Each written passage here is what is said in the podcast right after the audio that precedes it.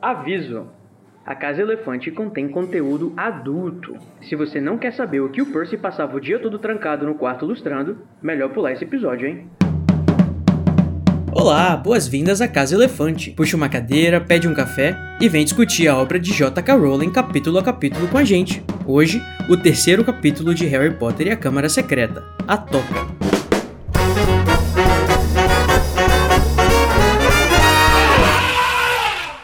Alerta de spoiler. Nossos episódios sempre levarão em consideração os acontecimentos de tudo, eu disse tudo, o que já saiu até hoje sobre o mundo bruxo. Eu sou o Junior Code e eu peguei o carro voador do meu pai escondido aqui para resgatar vocês desse tédio. hein?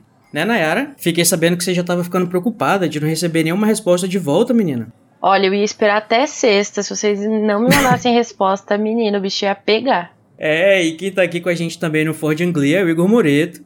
Tá aqui de bobeira, mas tem um jardim pra desgonomizar mais tarde. Ansioso. Adoro. Eu mal posso esperar, né, por esse momento. Nossa, super legal. Fica aí com a gente que no final a gente leva vocês pra conhecer o quarto, tá bom? Mas pode entrar de chinela e não repara a bagunça. E agora chegou a hora do nosso duelo de resumos. E... Cadê a animação, Nara?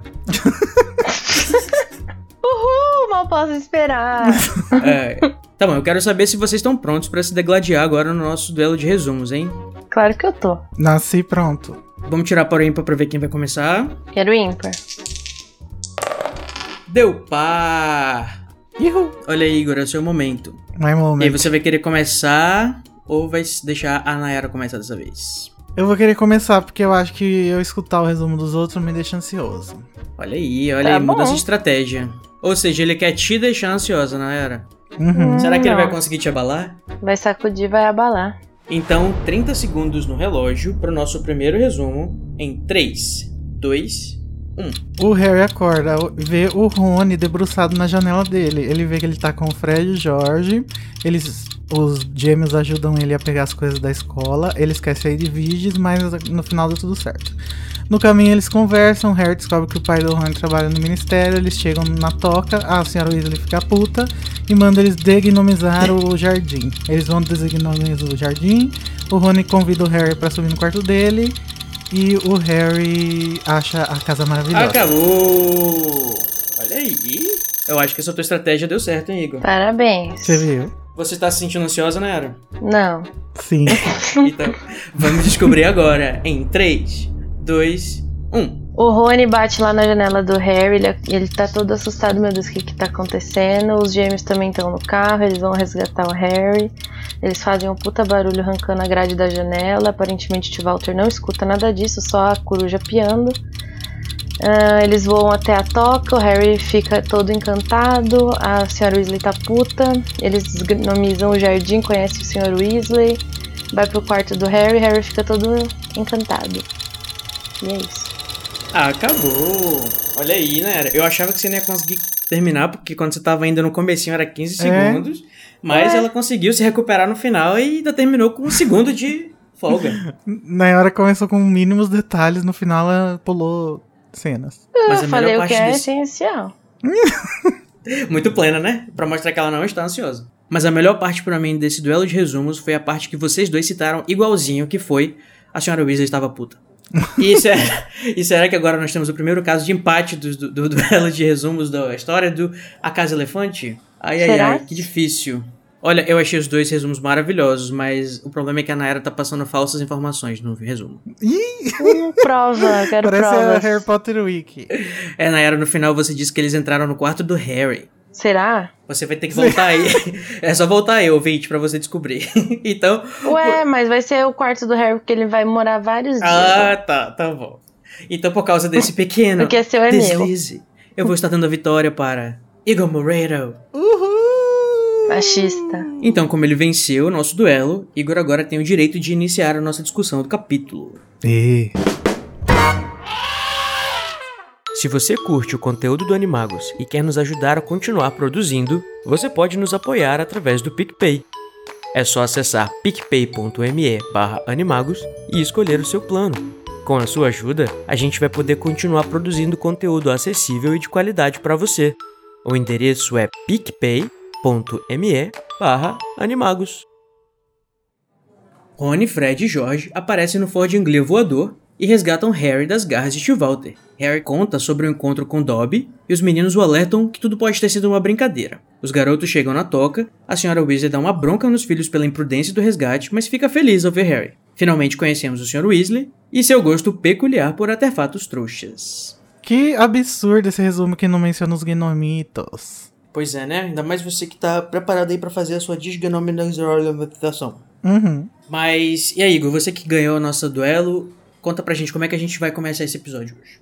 Eu queria começar com uma reflexão sobre o personagem do Rony. Que eu já falei e falo de novo. Ele é para o meu personagem favorito da série. Porque ele é muito interessante, porque ele é uma pessoa muito insegura e ele luta essa insegurança sendo meio babaca às vezes. E eu acho que aqui, nesse final desse capítulo, que é o que eu quero comentar, ele demonstra muito essa insegurança. Porque ele fica com vergonha a hora que o Harry fala que a casa dele é a casa mais maravilhosa que ele já viu. E mostrando o quarto, ele fica meio que olhando pro Harry, esperando a opinião dele. Achei fofíssimo. Ai, mas essa parte é muito, muito maravilhosa, porque não é só, só tipo, ah, acho linda a casa. É o. Acho que é o significado por trás, né? Uhum. De, de, de ter uma família ali, uma família que tá pelo menos, tipo, tem a mãezona cuidando, o pai também, tem todos os irmãos. Toda essa dinâmica. E onde o Harry mora não é nada parecido com uhum. isso, né? Eu acho engraçado porque isso acontece várias vezes, né? Do Rony se espantar porque o Harry gosta dele. Ou gosta de alguma coisa dele. Uhum. Porque ele tem a autoestima muito jogada no, no fundo do poço, né? Por causa da família. Exatamente. E ao mesmo tempo que ele tem tudo que o Harry queria ter, né? Então acaba que eles são uhum. muito complementares, assim, porque o Harry vê, tipo, ele não entende por que, que o Ron é tão infeliz nesse sentido. Não infeliz, mas tão inseguro, ou tão, é, né, acha que ele tá mal, já que ele tem tudo que ele queria. É uma reflexão é. interessante para as crianças, eu acho. Meu Deus. Principalmente essa questão do que, que é um lar, né, o que, que é uma casa. E, e fica muito claro nesse capítulo, que inclusive chama a toca, é que não importa, tipo, de ser limpa ou bem arrumada, ou se tem ou, ou se são pessoas ricas ou não, mas o que importa realmente é as pessoas e a forma como tudo aquilo é diferente e interessante pro Harry. O Harry pensa no capítulo, né? Ah, é a primeira vez que eu venho pra uma casa bruxa. E aí ele acha que é uhum. por isso que ele tá gostando da casa. Mas a gente sabe que não é, né? Ele tá gostando da casa porque ele tá vendo como uma família funciona. Uhum. E ele nunca teve essa experiência, né? Exatamente, até porque em Hogwarts, né, não é... Assim, por mais que ele considere Hogwarts mais a casa dele do que a casa dos Dursley, lá, tipo, é um ambiente escolar, né? Não é uma casa, é. de fato, que uhum. tem, vamos dizer assim, uma família nuclear ou alguma coisa nesse sentido, que é o que pode ser uma das formas do que a gente chama de casa. Que é uma coisa que o Harry sempre quis ter. É, porque até mesmo. Não só a questão da, dos pais gostarem do filho, né? Porque o Sr. Dursley e a Sra. Dursley gostam do Duda. Só que é uma relação de abuso de baixo para cima, né? Do, do, do Duda pro, pros pais. E também um abuso psicológico que a Petúnia tem com o filho, né? De querer fazer tudo que ele quer. Então o Harry tá surpreso por encontrar uma família saudável na frente dele. É, até a parte da senhora Weasley brigando com os filhos, uhum. é, demonstra proteção, né, na verdade, porque eles, na verdade, correram perigo real oficial. Uhum. É, a, um, a, o conflito é uma característica importantíssima para qualquer relacionamento, né? Uhum. Principalmente família. Se a família não briga, você pode ter certeza que tem alguma coisa errada ali. E, tipo, a gente viu no capítulo passado o Harry, tipo, puto porque ele tinha que fazer a fazeres domésticos, né? E que ele achava que, tipo, não cabia, até porque era o aniversário dele e tudo mais. E achando que ele estava sendo explorado, só que dessa, nessa vez aqui ele não se importa nem um pouco de fazer também afazeres domésticos que em toda casa tem, só que as pessoas, né, compartilham. Diferente lá no outro capítulo que o, uhum. o Duda não fazia nada e só ele que fazia, porque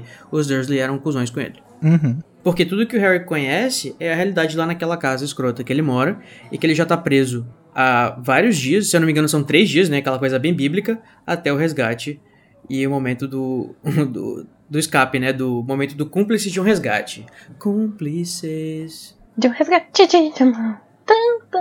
Olha, né? Era gostava também. Ah, eu também. A Belinda, gente, depois quando trocaram ela, eu fiquei passado. Eu... Enfim. eu, eu, conheço só a vinheta, mas eu nunca assisti, não. Era bom? Aquele, né? Vamos falar agora sobre Culpas de Resgate. Ah, eu gostava, mas eu era criança. Não, então, é, essa cena do resgate do Harry, eu acho que ela tem um, uma dificuldade na nossa mente, porque assim, por mais que o Sidney vai odiar que a gente vai falar do filme aqui, a cena do resgate no filme ela é muito icônica. Então, a gente fica meio pasmo de que o Dursley não acordou com a grade sendo estourada pra fora da casa. Mas é porque Uhum. no livro ela não é estourada, né? Ela, ela sai. E aí tá escrito assim que num barulho de cimento quebrando, né? Bem devagarinho. Por isso que não acorda ninguém e só depois que ele vai acordar com a Edwiges que foi esquecida, coitada. O, é muito boa essa cena. Eu tava. A primeira vez que eu tava relendo agora, né, pra gravar, é, eu tava ouvindo o audiobook. E, tipo, é uma, é uma sequência eletrizante, assim. O, o, o Harry observa o Ron do lado de fora da janela e você fica, ué, mas como é que ele tá do lado de fora da janela se é no segundo andar? Aí você vê o carro. E aí eles estão, tipo, conversando e se imagina o barulho do carro fazendo lá fora e o Dursley, que, tipo, já tá muito puto com o Harry com tudo. Não pode acordar. E aí eles vêm pro lado de dentro da janela. E aí o, eles têm que descer. E é todo tipo um- uma, uma, uma situação assim, tipo de meio que filme de detetive. De, é, tipo, meio Missão Impossível. E no finalzinho, quando eles estão prestes a escapar, a Edwige dá um pio. E literalmente o pio da Edwige acorda o Walter, que vem pegando o Harry num cabo de guerra com os irmãos. É muito maravilhosa essa cena. Eu, eu me diverti muito ouvindo. Mas, gente, coitada da, da Edwiges, eu até consigo imaginar o que ela tava falando. Que era, amada? Você tá... tipo, a senhora vai embora, vai me deixar aqui, foleira. Aham. Não, porque assim, eu, eu tenho uma. Falando na narração do, do capítulo, tipo, tá meio assim, quando a Edwige pa- parece que percebe que tem um carro do lado de fora e o Harry, tipo assim, fica, eh, fica prestando atenção lá, diz assim, ela percebeu que era pra ela ficar quieta e ela fica quieta. E ela ficou tão quieta que o Harry quase esqueceu dela. Menina, solta sua voz. É. E aí ela fala, ah, é? Vocês não vão me esquecer, não. E dá um piozão assim. Mas, gente, vocês estão esquecendo a melhor parte disso tudo. Que o Rony foi a única pessoa que tomou uma atitude e foi lá resgatar o Harry, porque viu que tava tendo alguma coisa errada. E o resto do povo? Não, Nayara, mas o Rony foi porque o pai dele falou que o Harry tinha feito magia em casa. Uhum. Mas, Mas ele então, tomou mas ele atitude, foi né? o único. As outras pessoas não tinham essa, essa informação. Mas as outras pessoas sabiam que o Harry tecnicamente recebeu cartas, óbvio que a gente sabe que não. E não receberam respostas. Olha, isso daí é pra quem diz que o Ron nunca fez nada útil nos livros. Olha aí, pela segunda vez mostra que ele é muito importante. Até aí eles podiam achar que era porque o Harry não, não tava podendo escrever cartas, né? Não que ele tava preso no quarto. Mas o Ron é muito aquele amigo, tipo, poxa, o meu, meu, meu, meu melhor amigo, né? Não sei se já considera, deve considerar com certeza.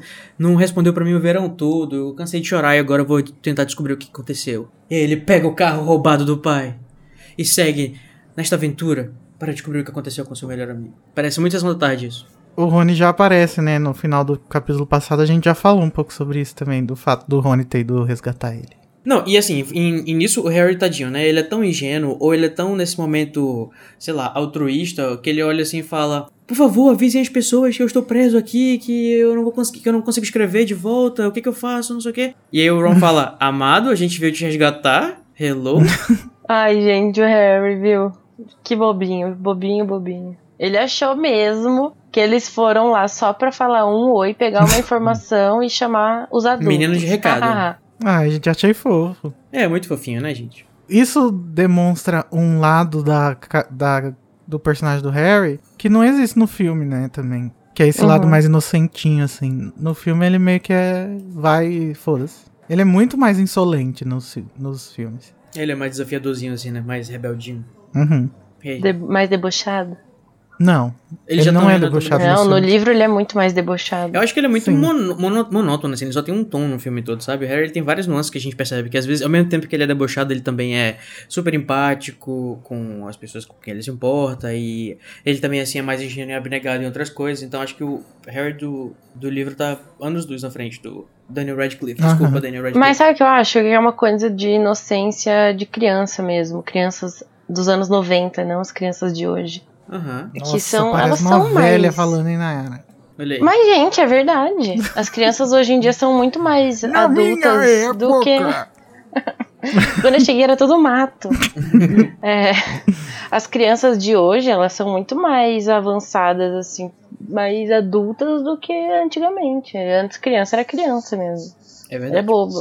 É, Eu trabalho com adolescente, pré-adolescente, eu também acho que eles estão, assim, bem diferente de como eu era também nesse sentido. E nessa sequência toda de filme de resgate, né, a gente percebe as habilidades trouxas de Fred Weasley, que não precisa de uma varinha toda hora. Ele tem os seus grampos pra fazer, pra destrancar as portas. E olha só, né, que, que bom que ele sabe fazer isso, porque ele entra pro lado de dentro do quarto, destranca a porta sem uma varinha, porque ele fala que ele não precisa de uma varinha para tudo. E tem certas habilidades trouxas que vale a pena ter. Ele desce as escadas e o Harry, muito sensato, fala: Cuidado com o último degrau. Eu acho legal essa construção do- dos gêmeos serem meio inovadores assim no mundo bruxo. Uhum. E que isso vem do Sr. Weasley, né? O fato do Sr. Weasley não menosprezar as tecnologias trouxas fez os gêmeos serem um pouco mais mente aberta quando. Uhum. É. Inclusive, essa criatividade deles também vai ser importante mais pra frente, né? Que a gente sabe que eles vão Uhum. criar as genialidades Weasley. Uhum. E eles e eles. Eu não sei se eles. Eu não lembro se eles vendem truques, trouxas para bruxos. Acho que era isso, né? Que eu, eu sei que tem alguma coisa de trouxa lá na loja deles. E é muito. Acho muito legal. Que já aqui na, na Câmara Secreta já vai construindo esse perfil deles. Uhum. O empreendedor.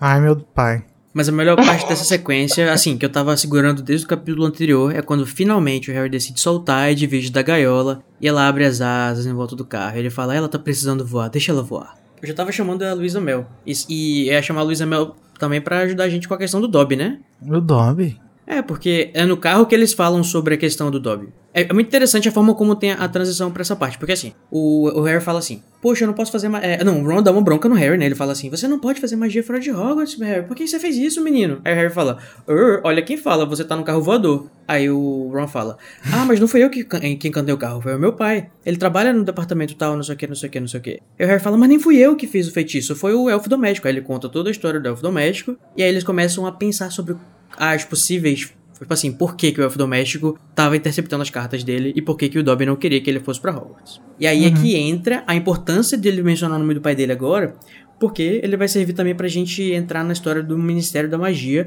e a conexão que o pai dele, né, o Arthur, tem com o Lucius. É. É, essa.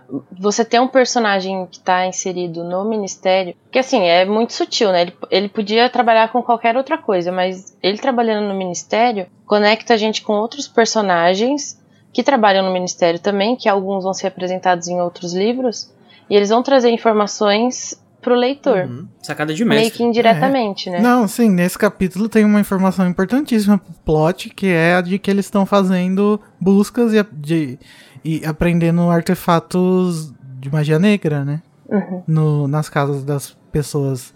E aí, aí e por isso que o, mais pra frente o Lúcio vai querer vender as coisas de magia negra dele. Uhum, que foram encantadas com objetos trouxas, né? Inclusive.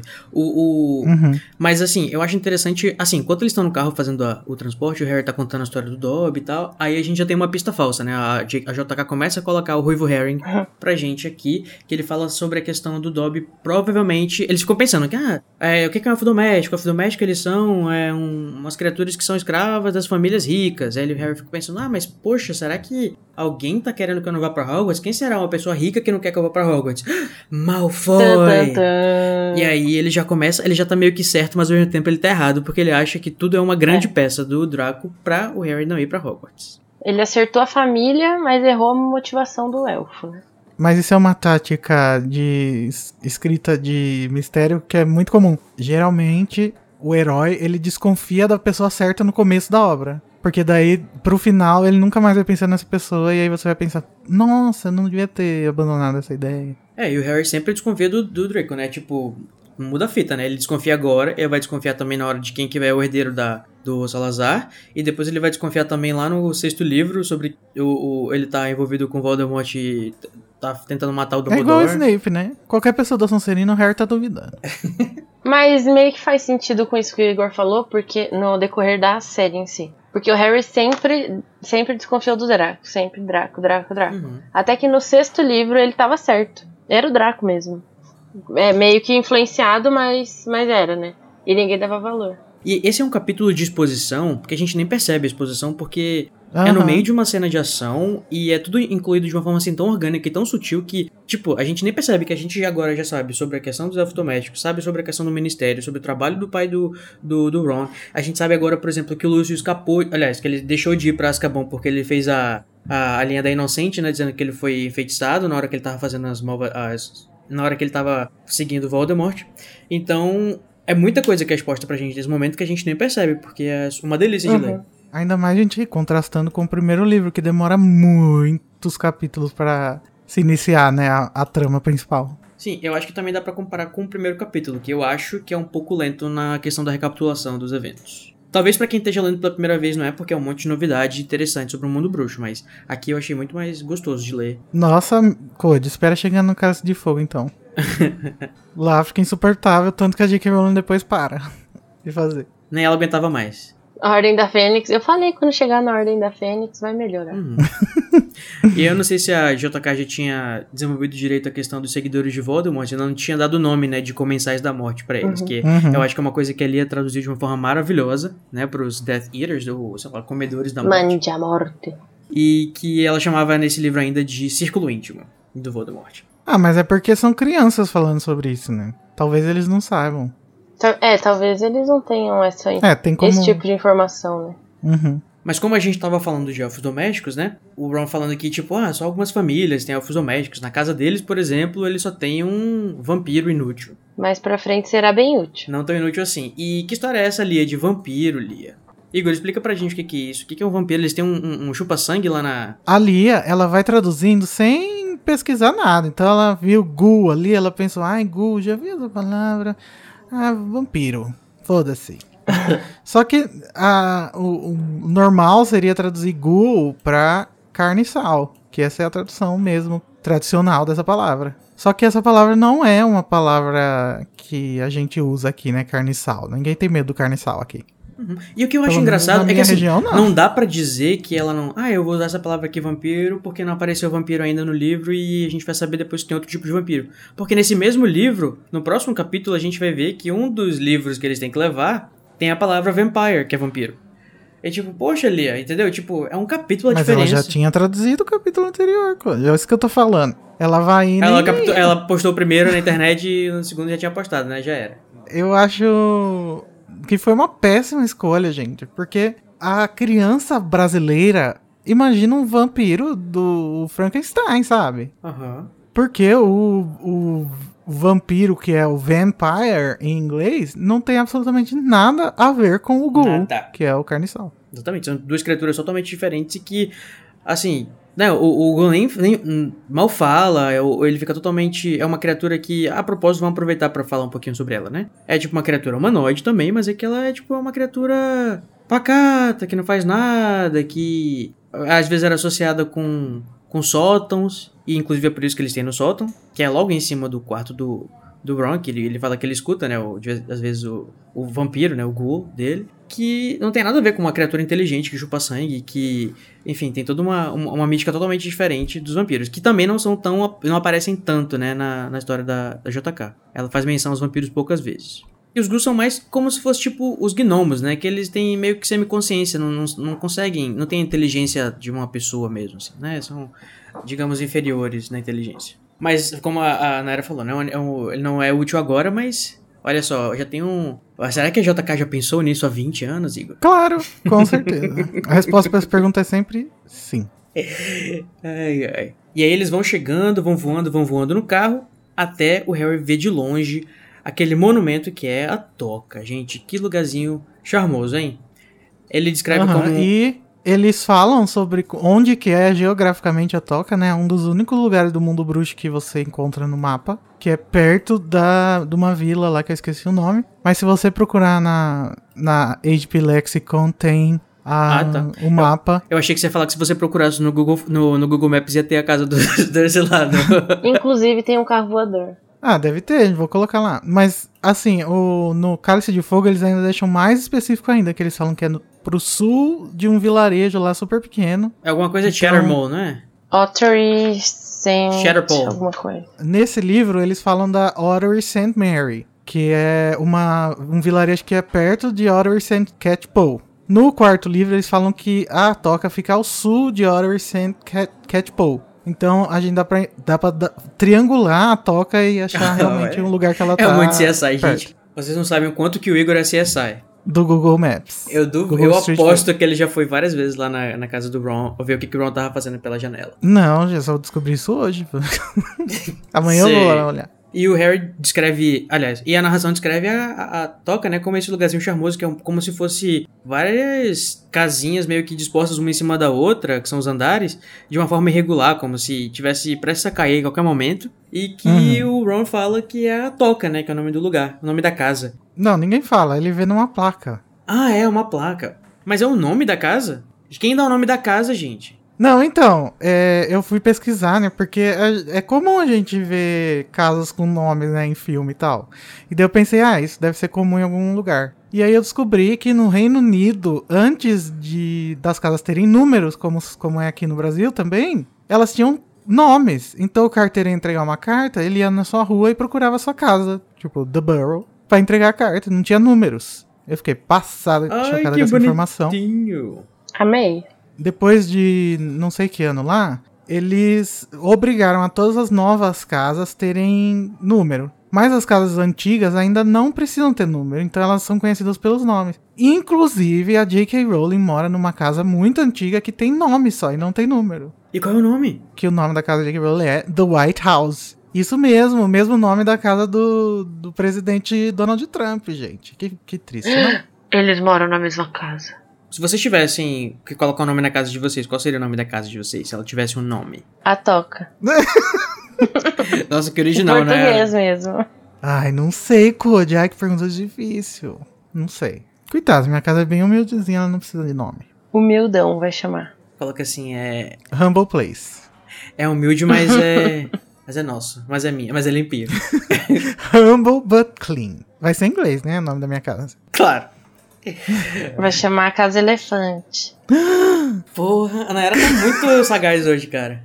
É, o meu podcast chamaria Casa Elefante. E quando eles estão descendo do carro, né, na hora de estacionar, eles já vão fazendo o modo stealth para conseguir chegar sem acordar a senhora Weasley, porque imagina a bronca que eles vão tomar. E aí o Fred vem com um cebolinha dizendo que era para você sair e na surdina lá para cima, sair do carro e na surdina lá para cima e depois assim falar: "Ora, ora, quem será que apareceu? Olha só, quem veio aqui para nossa casa no meio da noite? O Harry." Esse era o plano, né? O spoiler vai dar errado. Eles provavelmente sabiam a hora que a Molly acordava, né? Então o que será que aconteceu? Será que ela foi fazer xixi, passou pela porta do Rony, não viu ninguém lá e ficou desesperada? É, eu acho será, que é, né? é isso porque ela fala que tipo ela ficou desesperada e que não tinha nenhum bilhete. É que ela viu que o carro não tava lá também, né? Não, mas a garagem é longe da casa, ela, ela ia ter que sair para ver. Acho que ela só saiu depois que viu que não tinha ninguém lá. É. Não, mas eu acho que esse monólogo dela a gente pode citar, porque ele é maravilhoso. Você quer ler pra gente, Nayara?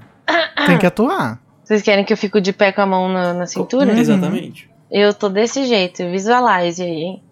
As camas vazias, nenhum bilhete, o carro desaparecido, podia ter batido, louca de preocupação. Vocês se importam? Nunca em minha vida. Esperem até seu pai voltar. Nunca tivemos um problema assim com Gui, nem com Carlinhos, nem com Percy. Aplausos. Ai, gente, eu acho que esse diálogo da Molly mostra que ela realmente é aquele tipo de mãe que chega na plataforma perguntando o número da estação porque o trem vai sair. Não, é, é, ela é com certeza aquela mãe que vai buscar o filho na balada e diz: Você não disse que você ia ficar estudando? O que, que, é isso nesse copo? Deixa eu ver esse copo. Nossa. Nossa, Graças a Deus, minha mãe nunca foi dessa. Nem a minha. Foi acontecer com um amigo meu. E a gente percebe que, por mais que ela seja uma mulher baixinha, né? E o narrador compara ela com um tigre dente de sabre e os quatro marmanjos, né? Os quatro meninos, na realidade, que não são marmanjos ainda, né? Ficam totalmente intimidados por essa mulher que tá berrando na madrugada, no, no nascer do sol aí. Tanto que uhum. o Jorge responde até com uma voz lampeira. Lia, o que, que é lampeira? Pelo amor de Deus. Lampeira é audacioso. Tipo. Só que eu acho que não combina, na verdade, com essa situação. Ele não falou, tipo, de uma forma audaciosa.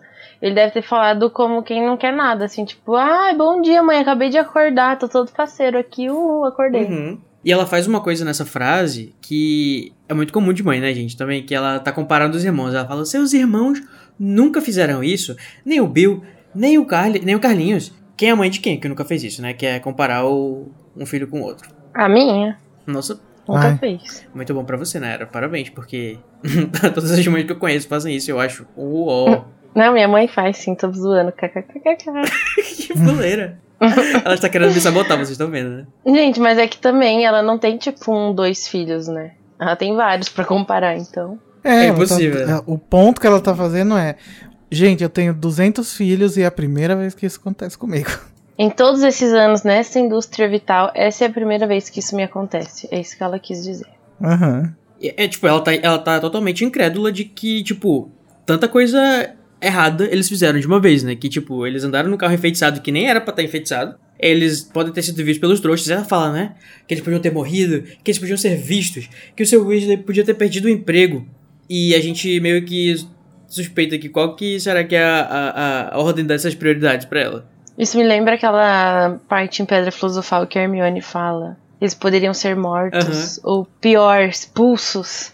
Eu achei também um ódio essa parte. E nesse caso, claramente, ser visto bem pior do que morrer. E pensa naquela situação que você provavelmente já passou, que é você do lado do seu amigo, seu amigo levando bronca da, mãe dele, e ainda mais pela sua causa, né? Porque ele foi lá te, enfim, tentar te, te ajudar, e você querendo sumir, ouvindo o seu amigo levar bronca do seu lado. E essa é a melhor parte, quando o amigo leva bronca. E o pior de tudo é que ela, ela descasca em cima dele, tipo, cara, papai, depois ela vira pra você e fala, e você, meu filho, tudo bem com você? É muito bom ter você aqui com a gente. Entra, come alguma coisa. Olha, quando era com as minhas irmãs, eu passava, tipo, eu passava atrás da minha mãe e ficava dando risada delas. Nossa. Evil. Que fuleira. Grifinória. E ela vira assim pra ele e fala assim: Meu querido, você tem que comer. A gente tá ficando preocupado. Se não, até sexta-feira você não responder essas cartas do Ron, a gente ia dar um jeito de ir lá te buscar. Amada. Mas ia nem ter sido tão legal, né? Nem ia ter sido tão legal. Até sexta-feira. Eles iam esperar.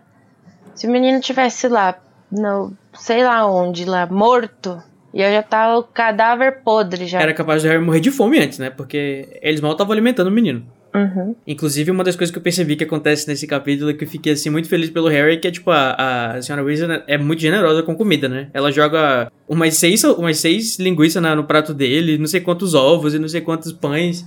Ela, tipo, tá querendo alimentar o menino mesmo, né? O Harry deve ter nem achado ruim, porque ele tava brocado, como a gente fala aqui no norte. E nesse escândalo todo acordou algumas pessoas já, né? E a gente percebe que aparece uma, um, um novo rosto, dessa vez apenas de roupão, que mostra a sua cabecinha, dá um gritinho e corre lá pra cima de novo. São os cabelos ruivos de Ginny Weasley. Pode entrar, melhor personagem. Melhor personagem. Pode entrar. Dona Inclusive- da série. Mais tarde, é, o Rony vai falar que acha estranho que ela tá assim, né, com vergonha, porque geralmente ela fala muito. E aí eu pensei, nossa, os caras que fizeram o filme travaram nisso, né? Porque ela fica calada a série Sim. inteira dos filmes. Ai, como eu odeio.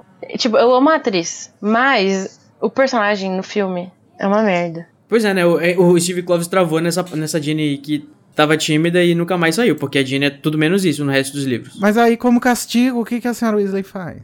Ela manda eles fazerem uma coisa que eles provavelmente já iam fazer, que era desgonomizar o jardim. Chocando os gêmeos que queriam dar uma dormidinha, né? achando Passaram a madrugada, é, passaram a madrugada resgatando almas perdidas e presas. Estão lá com um buchinho quente, achou que ia tirar uma sonequinha. É, falou assim, é, pois é, mãe, é Nossa, isso mas aí. se minha tá? mãe falasse, você vai ter que carpir terreno antes de dormir, porque ninguém manda sair, eu ia falar, ai mãe. eu não ia, não. ia me jogar no é. chão e sair me arrastando. Mas mãe funciona só com algumas mães, eu acho que não funciona com a senhora Weasley, não. Com a minha mãe funciona. a caminha não funciona. Daqui três horas os gnomos ainda vão estar lá, deixa eu dar uma dormidinha. É, é verdade, né? Pior que esse é o Eu problema. O problema é que eles ainda estão lá. E que eles continuam voltando. E aí o Harry nunca ficou tão feliz por fazer uma atividade doméstica como dessa vez. Ele. E o. E o como é que é mesmo essa parte que o, o Ron fala sobre os gnomos e o Harry confunde eles com o gnomo de jardim? Confunde não, eu acho que ele, só- ele a Rowling tá aí explicitando a origem do, do lore que ela criou, né? Que são os gnomos de jardim de verdade. Da onde que veio Ah! Por que, que os trouxas gostam de ter gnomos de jardim? Porque eles ouviram falar que os bruxos têm gnomos de jardim, e daí eles acharam que eram os Papai Noelzinho, como o Rony fala. E é muito legal que, tipo, ela sempre desmistifica muita coisa e sempre deixa as coisas menos glamourosas do que a gente gosta de imaginar, né? Tipo, as fadas, elas são um pouco menos glamourosas do que a gente conhece no resto da ficção. O... Enfim, a- os gnomos, eles não são aqueles carinha vestidinho, é bonitinho, que parece de Papai Noel. Eles são, tipo, uns seres que só ficam reclamando e... Tipo, parece umas batatas. é, eu gosto que a JK dá uma mudada bastante. As sereias são totalmente diferentes do que a gente imagina. Enfim, e eles vão, né, pra desgnomizar o jardim. E aí, gente, eu vou precisar de uma interferência aqui da Luísa Mel. Porque eu fiquei totalmente desgostoso com a truculência que eles fazem com esses pobres seres. Só estavam querendo, enfim, dormir ou qualquer coisa do tipo. Não, mas eles dizem que não machuca, né? Então tudo bem. Mas, Assim, então eles devem ter algum tipo de proteção a, a traumatismo, né? Porque eles jogam ele longe, não deve ser muito boa Ah, a mas eles estão dele. sendo jogados num, num monte de mato, né? Daí não machuca. Eu vou te jogar, eu vou te arremessar 20 metros no mato pra ver se tu não vai se machucar. Amigo, mas eu tenho muito mais área de impacto do que um gnominho. Olha você tá defendendo os maus tratos com os gnomos. Beleza. Tô mesmo. Maltratem os gnomos. Eu queria falar também sobre a origem dos, dos gnomos, os anões de jardim, né? Que são a inspiração da Rowling pra esses bichos. Os anões de jardim, eles se popularizaram na Alemanha no século XVIII entre as pessoas ricas. A me- quase a mesma coisa que com a- o nome de casa, né? Não sei que crítica é essa que a JK tá querendo fazer. É, as Que pessoas será, né? ricas é, colocavam gnomos de jardim no jardim e botavam nome nas suas casas. As casas que ficavam no- em lugares que tinham trabalho mineiros, né? De pessoas que estavam minerando pedras preciosas. Hum, Porque eles diziam que essas criaturas ajudavam, né? A fazer os buracos no chão. olha. E aí, depois da Primeira Guerra, eles ficaram mais comuns entre as, as pessoas das outras classes, e aí era possível você ver encontrar em qualquer casa. E aí, nos anos 30 e 40, eles voltaram a ficar mais, é, mais populares ainda por causa do filme da Branca de Neve e Sete Anões, que retratava os anões daquela forma como É verdade, os gnomos de é jardim verdade, são. parece mesmo, bastante, verdade. Hi ho. Tem alguns historiadores que, e antropólogos que acreditam que a, a origem desses anões de jardim é um costume da época da Roma Antiga que eles colocavam uma miniatura do deus da fertilidade e da propriedade, Priapos, na frente da casa, porque ele defenderia a casa, né? E que ele parecia um, um gnomo com cabeção, porque ele era representado como um pênis, porque ele é o, o deus da fertilidade. Meu Deus, olha só. E é por isso que tem aqueles chapéus meio icônicos que, enfim, sugestivos. Uhum. E é de Priapos que vem o termo priaprismo. Que é um negócio do pênis aí, gente. Procura aí no Google se vocês quiserem saber. Acho que não faz sentido. Google aqui.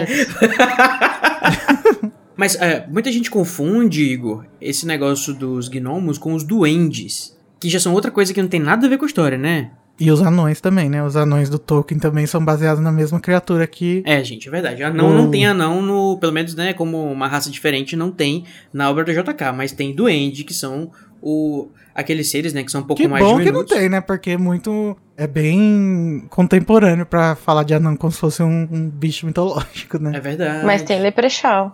É, mas tem Leprechaun, que é, é tá, outra mas classe Leprechaun não é uma coisa que existe, né? Anão existe. Você não sabe? Só porque você não viu não quer dizer que não existe. Ah, desculpa, gente. E, ale- Verdade. e além disso, também tem uns, umas criaturas que chamam de Imp, que são também seres diminutos que moram perto de lagos e tal. Então, a JK não faltam seres pra gente confundir, que tem características parecidas. Mas beleza, Uhum. já chega de desgenomizar o jardim, né? Vamos lembrar da cena que eles estão comendo ainda na, na mesa. E finalmente a gente conhece o Sr. Weasley, o Arthur Weasley, né? O bruxo Pode mais. entrar, papai. Pode entrar, o bruxo mais hipócrita que vocês conhecem. Cala a boca, Cody. Que? Nossa, que ridículo esse comentário corta de Desculpa, hipócrita não, corrupto apenas, né? Se você não sabe o que eu tô falando, é porque o Arthur não deveria estar, né, enfeitiçando carros. Ele disse pra mulher dele, e provavelmente para as pessoas do ministério também, que ele teria apenas descobrir como é que o carro funciona, ele desmontar ele, não fazer ele voar por aí. Ele diz que a- que ele, o trabalho dele diário é enfrentar pessoas que fazem mau uso dos artefatos dos trouxas, ou seja, que pegam coisas trouxas e enfeitiçam pra elas fazerem coisas mágicas. E acaba que ele acaba fazendo exatamente aquilo que ele vai contra. Parabéns, uma salva de palmas para o seu Arthur. Não, Cody, porque ele tá fazendo coisas boas e legais, inventivas. Ele tá sendo um gênio da ciência bruxa. Enquanto que as pessoas do, do outro lado estão mexendo com coisas de trouxa pra, em- pra fazer os trouxas se fuderem. É, eu ia falar isso. Fora que tem uma diferença. Ele fez o negócio lá, tá na garagem dele. Tudo bem que os filhos pegaram sem ele saber? Pegaram, né? Não era, não era. Mas era pra ele. Ele não ia dar o carro lá no- pra um trouxa. Ó, usa aí, trouxão. Ah, eu tô passado aqui com essa passagem de pano. Não é passada de pano, Cody, é a realidade. Vocês têm que parar com esse negócio de passar. Tudo que é contra a opinião é passação de pano. Tem que saber quando é passação de pano e quando não é. E, nossa, lacrou. Ok, eu gostaria, por favor, que pessoas passassem pano pra mim agora nos comentários, dizendo que o Arthur Não. é um corrupto, é um hipócrita. Eu tô brincando, gente, mas é, é, eu tô falando isso só pra sacanear porque a, a própria senhora Weasley disse que se eles recebessem uma vistoria do ministério na casa deles, ele provavelmente ia ser preso. Ah, mas, não receberia, porque quem faz isso é ele, então pronto, acabou o problema. O que é a própria definição de corrupção, né? Quem vigiará os vigilantes, hein? Mas ele não tá ganhando nada com isso, gente. Ai, não. É, que é, é, sem compromisso, né? Uma corrupção sem compromisso. Tá é bom. um hobby. Vamos. É. Mas assim, o que eu acho legal também isso é pra mostrar o, a personalidade dele, né? Que ele é, parece que é uma pessoa que não leva muito a sério as regras, não liga muito pra, pra, pra isso. E ele dá valor pros trouxas. Uhum. Enquanto outros por aí. Embora ele veja os trouxas também de uma forma um pouco exotizada, vocês não acham? Que assim que. Assim, claro que eu, eu tô exagerando, mas o. Vocês pararem para pensar que o. Assim, os bruxos, principalmente ele, né, que é de família de família por sangue e tal, não teve nenhum contato uh, aparentemente até então de verdade assim, tipo, mais autêntico com os trouxas, ele tem uma visão dos trouxas que não é provavelmente a realidade. Então ele. Ou é, não, a frase do patinho de borracha é, do, é só do filme, né? Não, acho que não. Bom, ele é uma pessoa muito entusiasmada, né, com os trouxas. E ele é, é muito curioso. Ele não, ele não conhece, não tem convívio com nenhum trouxa. Sim.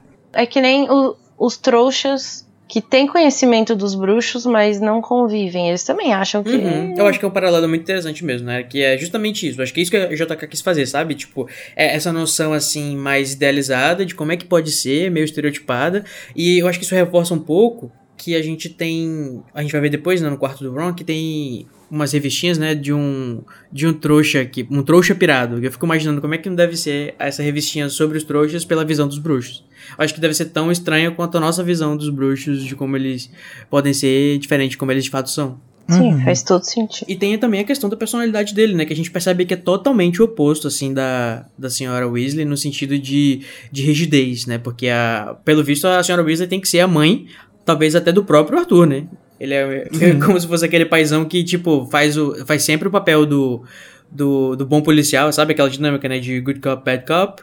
E ela sempre provavelmente tem que ser a pessoa que é a, a megera, a escrota, que, a que faz as regras acontecerem e que briga com as pessoas. E o pai sempre é o, o aquele que, ah, os filhos gostam porque ele não, não briga, ou então, ah, tua mãe vai te brigar. Eu não gosto hum. tanto do Arthur, não, para falar a verdade para vocês. A gente falou muito sobre a estereotipagem, né, do papel de mãe e de pai no, na Pedra Filosofal. E eu acho que é isso aí que tá representando, que a, a JK tem, a JK tem uma visão meio estereotipada da, das coisas, então... É que ela não teve, ela não teve uma família bem estruturada, né? Então quando uhum. ela vai escrever sobre isso, ela vai se basear em quê, né?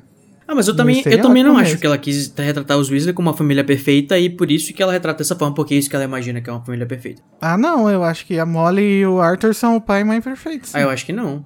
A, a, Molly, ela, tipo, ela, como eu falei para vocês também naquele capítulo, acho que ela vive só pelos filhos, ela é só mãe.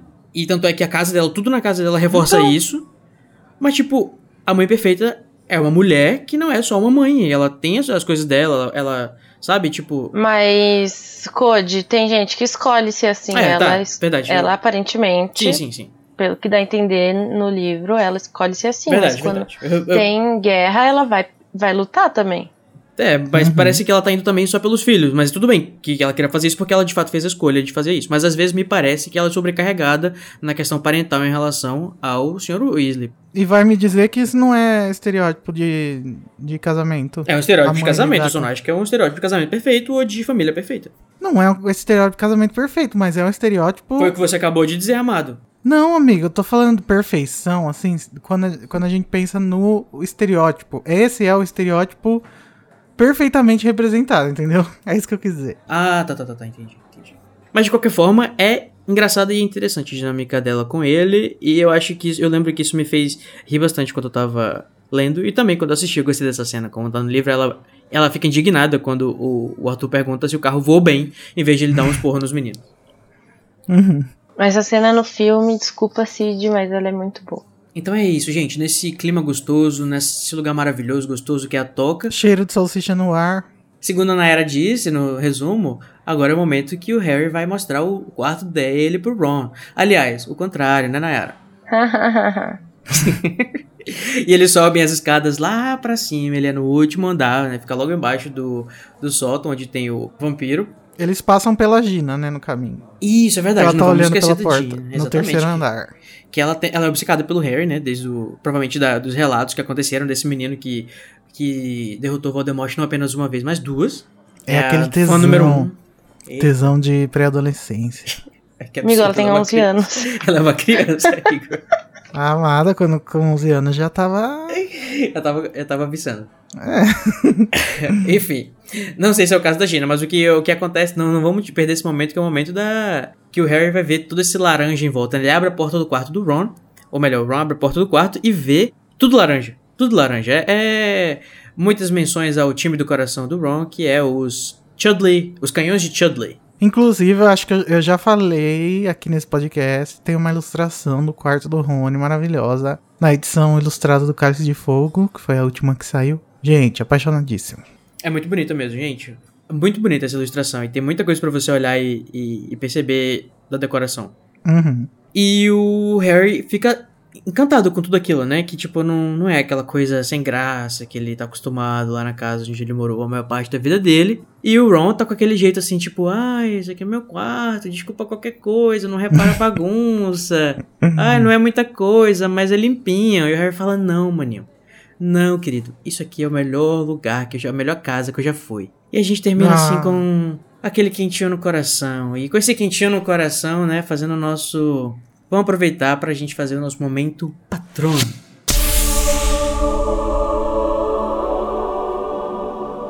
Ai, vamos. Que é a melhor parte do capítulo pra gente. Aquilo que faz o nosso coração encher de amor. Produziu lembranças maravilhosas pra gente fazer o nosso patrono bem bonito. Eu quero saber, Nayara, qual é o seu momento patrono? O meu momento. Assim, eu ia dizer o capítulo inteiro, mas não pode. Eu amei esse Escolher capítulo um também. momento. É muito bom. É, eu gosto da descrição da toca, porque é um sai um pouco do mundo trouxa que a gente tá acostumado e de Hogwarts e entra esse novo cenário que no decorrer do livro vai significar também uma segunda casa pro Harry, fora Hogwarts. Segunda porque ele não considera o caso dos Dursley uma casa, né? E ela vai se tornar um personagem também né, durante a história. E a, a questão da descrição dela mesmo física, eu acho muito legal, porque é como se no decorrer do, do nascimento dos filhos eles fossem é, construindo novos, novos quartos. E é tipo um, um quebra-cabeça, um Lego. Aham, é o famoso é, é puxadinho. muito legal. E é aconchegante, né? Porque parece Uhum. ser quente e pequena, as coisas tudo montuada. E ao invés de ser cla- claustrofóbico, como poderia ser, é aconchegante. Ai, eu amo. Estou muito à vontade, muito confortávelzinho. É, E o seu, Igor, qual é o seu momento patrono? O meu é o Rony inseguro a hora que ele vai mostrar o quarto pro Harry. Que ele fica falando, né? Ah, esse é meu quarto. Daí ele olha pro Harry esperar a reação dele. Eu acho fofíssimo. E o Harry diz a melhor coisa que ele podia ter dito, né? Ai, Aham. que bonitinho esses dois. Fofo, chipei. Fofes. e o meu momento patrono não poderia ser nenhum além da, do momento senhora Weasley puta, né? Muito dramática, fazendo aquele escândalo na frente de casa. Eu amei. É... Enfim, é uma delícia ler isso. Eu... Uma prévia do, do Berrador. Do- Exatamente, uma prévia do berrador. A senhora Weasley é o melhor personagem. Pois agora é o momento de você separar tudo que tem de ruim em você, no seu coração, pra gente fazer o nosso Avada Kedavra. O momento péssimo do episódio. O momento que a gente vai. é O momento que a gente quer matar alguém ou alguma coisa. Ai, credo, amigo. Já fomos muito criticados por isso. Pra quem ou pra o que vai o seu Avada, Igor? Olha, eu não queria dar avada pra nada, porque esse capítulo é lindo, maravilhoso. Mas eu vou dar uma avada pra essa decisão, é pra, pra esse esquecimento do Harry, de esquecer a Edwiges lá dentro do, do quarto. Coitada. ela, ela passou. As- ela passou as últimas semanas, últimos dias, últimas semanas, piando, querendo sair. A hora que ela sabe que vai sair, ela fica quieta, porque ela está feliz que ela vai sair. e ele acaba esquecendo ela por causa justamente do silêncio, coitada. Né, o Pio que salvou a vida de Diviges. Injustiçado. Mas eu acho ótimo. Ela pensou assim: ah, vou dar um pio bem alto pro, pro, pro Walter vir aqui pra esse filho Pra da fazer um puta. draminha, né? É. Se eu não vou, ele também não vai. É isso aí. E agora, Nero, pra quem vai o seu Avada? O meu Avada, na verdade, não é para o capítulo em si. É uma coisa que falta no capítulo. Que a gente só tem no filme. Cid, desculpa, mas eu vou ter que falar. Isso tem que ser falado. A queda da janela do tio Walter. Porque aquela cena é maravilhosa. Ai, Ele não. puxa. Orra! Não, Você não está é louca? maravilhosa, não. O, o Nayara é muito pastelão. Se um É. velho daquele tivesse caído da janela, ele teria se machucado gravemente. Eu amei que ele caiu da janela, não tô nem aí. Não, eu sempre achei um pastelíssimo. Ai, mas eu gostei. Eu, daí. eu vi. Ah, tudo bem, né? Pode gostar, tá bom? eu pensava assim, nossa, gente, não creio que ele caiu. Eu Será amei, que agora o gente. Harry não tem mais o tio? É.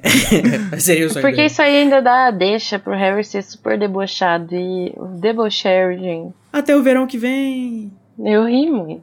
Eu até pauso nessa cena. Brincadeira. Olha aí, conheçam na era Silk. Desmascarada. Nayara diz que velho tem que cair mesmo da janela.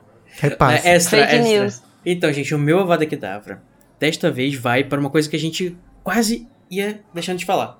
Que é os Weasley não serem contra a escravidão dos elfos. Como Amigo, assim, isso é uma gente? questão de ignorância. Eu sei, mas é muito, é muito triste ver que a senhora Weasley quer um elfo doméstico. Eu sei que isso ilustra o quanto que ela tem coisa pra fazer em casa e que ela não aguenta mais Não. esse fardo todo. Mas ela querer ter um elfo doméstico é muito triste. Por que, que ela quer um escravo? Amigo, isso é viés é, implícito que as pessoas têm. Elas não pensam nessa questão. Eu Do sei. mesmo, do mesmo jeito que as pessoas pensavam quando existia Uhum. escravo, ah, eu queria ter um escravo. É, Mas, é, mas é assim, comum na sociedade. Tanto que a Hermione fica chocada que é comum, mas depois ela cria um negócio. eu, mas eu acredito que a senhora Weasley não, não iria tratar um elfo doméstico da mesma forma que um Malfoy É. trata. Ah, mas mesmo assim, não importa como Claro que eles não iam um receber elfo... pagamento nem nada, isso é uma questão futura. A senhora Willis ia ia dizer, não, é como se fosse da família. Imagina, gente. Se ele tá contra o consentimento dele, é uma escravidão. Não pode. Do mesmo jeito. Que ele militei. Isso não é, não é exatamente o retrato da Sra. Weasley, né, em si. É um retrato da sociedade bruxa problemática. A, da qual a senhora Weasley faz parte. Exato. Realmente, ela não. Assim, ela foi programada pra pensar dessa maneira. Mas Uhum. eu acho triste, né? Isso, que, que as pessoas sejam programadas É. pra pensar dessa maneira. E que ela não tá, tipo, sendo má ativamente, claro. Mas reproduzindo uma atitude má. É tipo uma pessoa que é racista sem querer ou alguma coisa do tipo assim. O ponto positivo é. que lá na frente isso vai ser desconstruído, pelo menos por ah, algumas pessoas. E eu vejo assim, que quando eu tava lendo, né, adolescente, sem me preocupar com essas questões, eu achava, tipo, super de boa também o- os elfos. Tipo assim, eu lembro que quando eu jogava RPG de fórum, meu personagem até tinha um elfo doméstico. Hum, máscaras Hum. caindo hoje. Só falta a minha, hein? Depois desse momento de ódio do Avada Kedavra, vamos para vamos conhecer os personagens novos que foram mencionados neste capítulo pela primeira vez. Tem vários, né? A gente escuta pela primeira vez o nome de Lúcio Malfoy. E a gente conhece que bonitinho a coruja é Hole, que é a coruja do- da nova coruja dos Weasley. O Hermes, que é a coruja do Percy, né? uhum. Perkins, o colega de profissão do Sr. Weasley. Tem a Celestina Warbeck, que é a cantora favorita da senhora, da senhora Weasley. O Arthur Weasley, pela primeira vez aparece o primeiro nome dele, que antes a gente só conhecia ele como Sr. Weasley. Faz menção aqui já, né, Valtus Foreshadowing, né, já apresentando uma coisa que vai ser mostrada lá na frente, e o professor de Defesa contra as Artes das Trevas, ele mesmo, Gilderoy Lockhart. E É. o Mundungo Fletcher, gente, quando eu tava lendo eu fiquei, gente, aqui já aparece o Mundungo Fletcher. Que, fa que faz todo sentido, que tá falando sobre o mau uso de artefatos e batidas e tal, faz todo sentido aparecer ele aqui. Eu tinha esquecido dele totalmente, achava que ele era invenção lá do- dos próximos livros. Tem também o Mortlake, que é um dos bruxos que foi levado para interrogatório, e aparece um personagem, aquele que eu mencionei das revistinhas para em quadrinhos, que é o Martin Miggs, o trouxa pirado, que eu fiquei super curioso para conhecer essa revistinha. É isso que a gente quer, né? Não quer videogamezinho que, que a gente é aluno de Hogwarts. Que fica Puta que eh, precisando de energia. Top alunos de Hogwarts.